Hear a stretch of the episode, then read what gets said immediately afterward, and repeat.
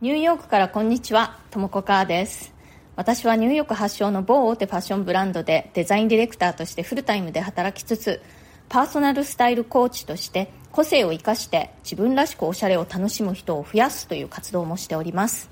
このチャンネルニューヨーク人生劇場では人種のるつぼ何でもありのニューヨークで私が体験したあれこれや日々感じたことについて私の専門分野のファッションの話も時々混ぜながらお伝えしていきます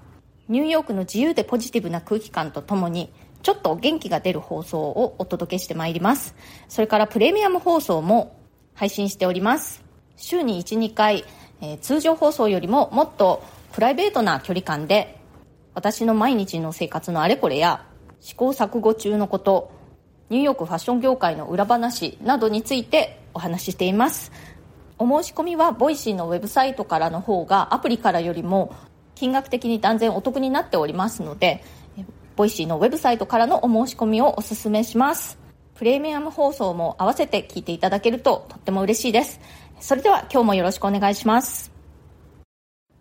7月4日は、えー、アメリカの独立記念日ということで日本ではもうちょっと時差の関係でね7月5日になってしまったんですけれども今これを収録しているのはちょうど4日のお昼ぐらい月曜日なんですけれども、え、祝日ということでアメリカ全体的にお休みです。でこのアメリカ独立記念日インディペンデンスデーとも言われますし、まあ、普通にねあの日付だけを読んでジュライフォースって言ってる人が結構ほとんどですねジュライフォース1776年にアメリカという国が初めて独立を宣言したというアメリカの誕生日ですね国としての。で、まあ、独立に至るまではねそんなにスムーズにいったわけではなくていろいろ戦争とか、まあ、たくさんの血が流れたわけなんですけれども現在では、まあ、あの夏の明るい祝日みたいな感じですね。湿っぽい雰囲気は全くなくて非常に明るい雰囲気の祝日です。でこのジュライフォースなんですけれどもアメリカ人はどういうふうに過ごしているかというとまああのちょうどね夏で気候もいい時なのでビーチに行くっていう人もすごく多いですしあとはもうバーベキューですね。もうジュライフォースといえばバーベキュー。あと夜は各地でね結構大きな打ち上げ花火が上がったりします。私の住んでいるニューヨークでもイーストリバー沿いに沿いっていうかイーストリバーの川の上にこう船をですねこう設置してそこから打ち上げ花火をですね結構豪快にたくさんあの見せるという、まあ、そういう祝日です。でまあね花火なのでね雨になったりすると中止になってしまったりっていうこともあるんですけれども今日はとってもお天気も良くて夜はいい花火が見られそうですね。で私たち夫婦は一体何をしているかというと今年はね結構静かに過ごしています、ま、お友達を招いたりとは招かれたりしてこうバーベキューをしたりだとかあとはまあ食事をしたりとかそういう年もあるんですけれども今年はねなんかもういろいろと疲れてしまって静かに過ごすことにしました。最近こうやってあの祝日とかねそういうまあクリスマスだとか感謝祭だとかこういったジュライフォースなんかの集まりを1回休みっていう感じで休みにすることが多くなってるんですよね私。以前はねこういう祝日には欠かさず何かやっていたんですよね。あの家族とか友人を招待してとかね。なんかでももう休む年があってもいいじゃないかという感じにここ数年なってきていて、まあ、私の中でですね。今年はその1回休み年に当たります。祝日だからってね毎年毎年なんかやってお祝いしなくちゃいけないっていうこともないんですよね。やっぱり自分のペースで楽しめるように人とわーっと集まって盛り上がりたい時はそうすればいいしまあなんかそうでもないかっていう時は普通に過ごしてもいいのかなと。マイペースな感じでここ数年はやってます。でこのアメリカ独立記念日なんですけれどもどこから独立したか、えー、大英帝国イギリスから独立したっていうことなんですね。それは1776年のことだったんですね。アメリカ独立宣言というのは。でまあ、あの今の、まあ、いわゆる北米エリアですね。カナダとかアメリカ合衆国とかメキシコあの辺りというのはヨーロッパの植民地だったんですよね当時。でイギリスの他にもフランススペインがそれぞれこうね領土を取ってねその植民地として北米の一部を自分たちの国だっていうふうにまあこう主張していたわけなんですけれどもその中でそのイギリスの植民地だったエリアがイギリスに対していや自分たちはもう自分らの国として独立してやっていくよという宣言をしたっていうのがもうアメリカ独立宣言だったんですね。でその時は、えー、全部で13の州が、え、アメリカだ。自分たちはアメリカという国としてやっていくぞというふうに宣言したんですね。ででそれはね大体そうアメリカの東海岸にこう集まっていてでその他の地域はどうだったかっていうと、まあ、フランスとかスペインの植民地だったりあとはまあ誰も手をつけていない、まあ、あのネイティブアメリカンの住むエリアだったりしたわけなんです。でね当時の大英帝国といえば本当に力があってね強いのでそんなアメリカの植民地の軍ごときがその大英帝国に向かってね戦いを挑んで勝てるわけないっていう感じだったんですよ。なんですけれどもなぜ勝てたか。それはですね同じ北米エリアのご近所さんたちフランスとかスペインの植民地そしてフランススペインの、まあ、本国がですね応援してくれたんですね。まあ、なぜかというと本国同士がまあ敵なんですよね。みんなイギリス大英帝国のことをよく思っていない。フランスもスペインもイギリス本国のことを敵だと思っているのでその敵の敵は味方みたいな感じでそのイギリスから独立しようとしているアメリカ合衆国この小さなね13の州のみんなをフランスとスペインが援助してくれたというわけなんです。でそれで1776年に独立宣言というのが発表されたわけなんですけれどもこれね独立しますって宣言しただけでそんなにあのスムースにそれからはいじゃあ今日からはアメリカ合衆合衆国できました。おめでとうって言ったわけでは全然ないんですよ。独立宣言出したもののそんなの大英帝国イギリスがね黙ってるわけなくてその後もずっと小競り合いというか、まあ、まあ戦争がずっと続いたわけなんですね。でそれからですねそうやってフランスとかスペインの助けを借りながら戦い続けてやっと1783年7年後ですねにやっともうイギリスが諦めてアメリカがイギリスから自由になったというまあ、一つの国としてねやっていけるようになったという感じなんですね。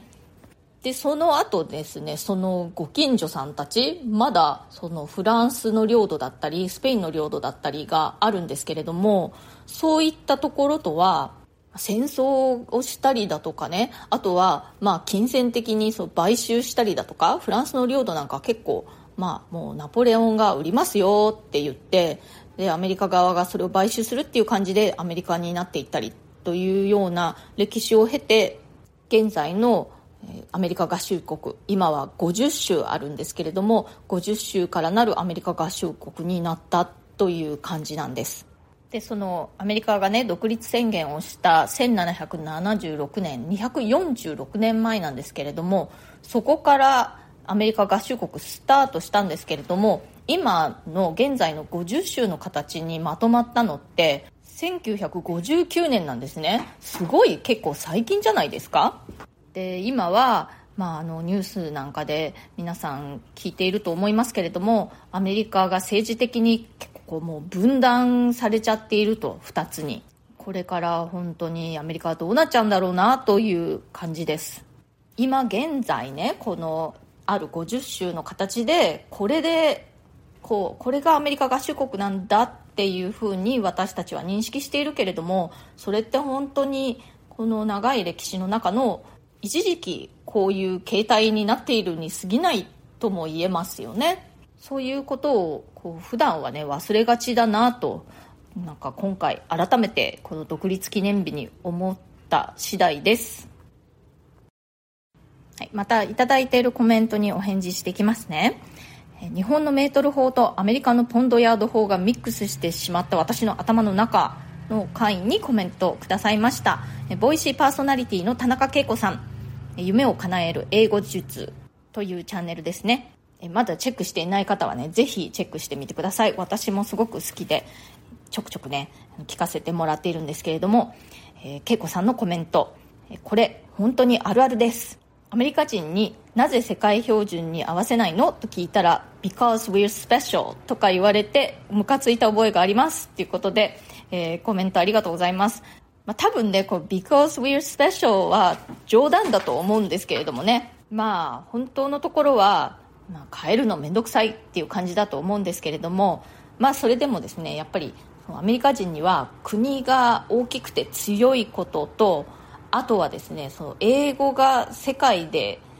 非常によく通じるというこの2点で態度がでかいっていうと変だけどそういうよく言えば余裕のある態度、まあ、悪く言えば自分勝手さのようなものを感じますね。それからニューヨークから日本の選挙に投票できるの？できますよ？の会にコメントをいただいております。てんてんさんからえーと、2つコメントをいただいておりますのでまとめてご紹介しますね。とも子さんは日本国籍なんですね。投票用紙バラバロットはもともと小さいボールだったことに由来するようです。集まってバルーン気球になるというとロマンがありますよね。日本が記入式なのは識字率に由来すると思いつつ障害者への配慮が足りないような気もします。それから、えー、まとめて返信ありがとうございました。聞いていて思い出したのですが知り合いが警察犬だったか盲導犬候補を育てていたことがあって別れたくないと言っていたそうです。引退後にまた帰るといいねと言いつつどうなったのかなということで、えーと、この警察犬だか盲導犬のコメントはもしかしたらあのペットのレスキューペットのお話へのコメントかな？そうあの投票用紙バロットあれ、正しくは、スペルは B-A-L-L-O-T ですね。バロットは、そう、ボールが語源だったっていうのを知りませんでした。私もそれで今回調べてみたら、その投票するときにね、そのボールを、その、こう、入れて、それが1票だっていう感じで投票していたということの由来というのも一つあるようです。えー、この日本の記入式選挙、私もね、間違えてらいかんという感じで緊張しながらちゃんと書いてきました。で、あの、日本はちゃんとね、あの、鉛筆と消しゴムが会場に用意されているんですよね。これがね、鉛筆と消しゴムっていうのも、なんとなくこう、日本っぽいなと感じてしまうんですよね。うん、ペンで書いて間違えたらぐちゃぐちゃぐしゃって消さないっていう、ちゃんとこう消しゴムで綺麗に消して、というところがなんとなく日本らしいなと私は感じてしまいます。